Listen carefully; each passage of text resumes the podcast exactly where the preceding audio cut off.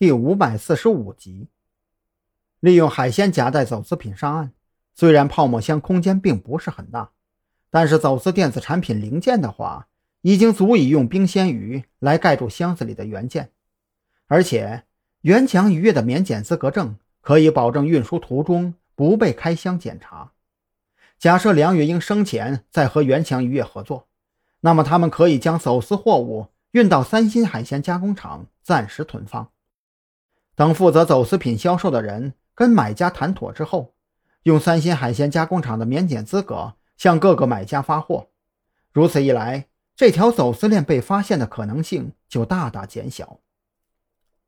可问题同样来了，这一切都建立在张扬一厢情愿的推断上。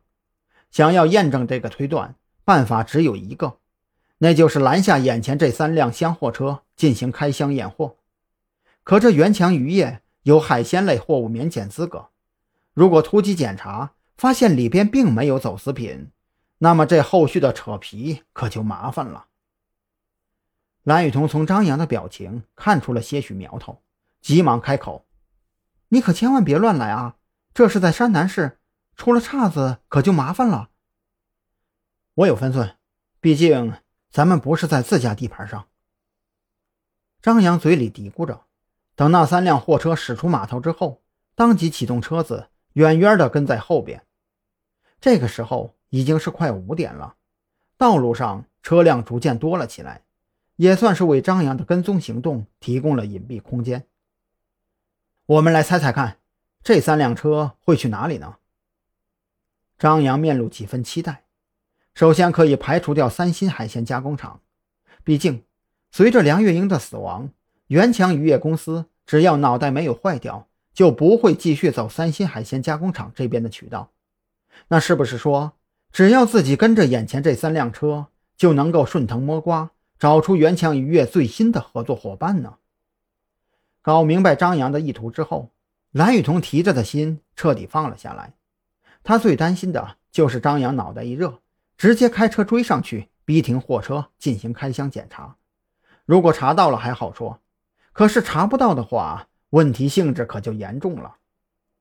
就这样，远远的跟了半个多小时，张扬发现前方的货车打着转向，拐进了一个小院子。他没有停车，直接沿着院子门前的公路继续往前开了一段，确定没有引起货车司机的怀疑，这才将车子靠边停下。根据导航地图来看，这地方距离海岸线只有不到一公里。但是这段海岸线并不是沙滩，而是一片长约五公里的礁石滩。刚才的小院子应该也是一家海鲜加工厂，我怀疑这是一家黑作坊。蓝雨桐瞄了一眼张扬的手机屏幕，地图上那个院子和普通民房没有区别，也没有标注名称，应该是没有注册过的黑厂，或者是规模太小，没有被地图录入。黑作坊估计不至于，子午会没有那么蠢。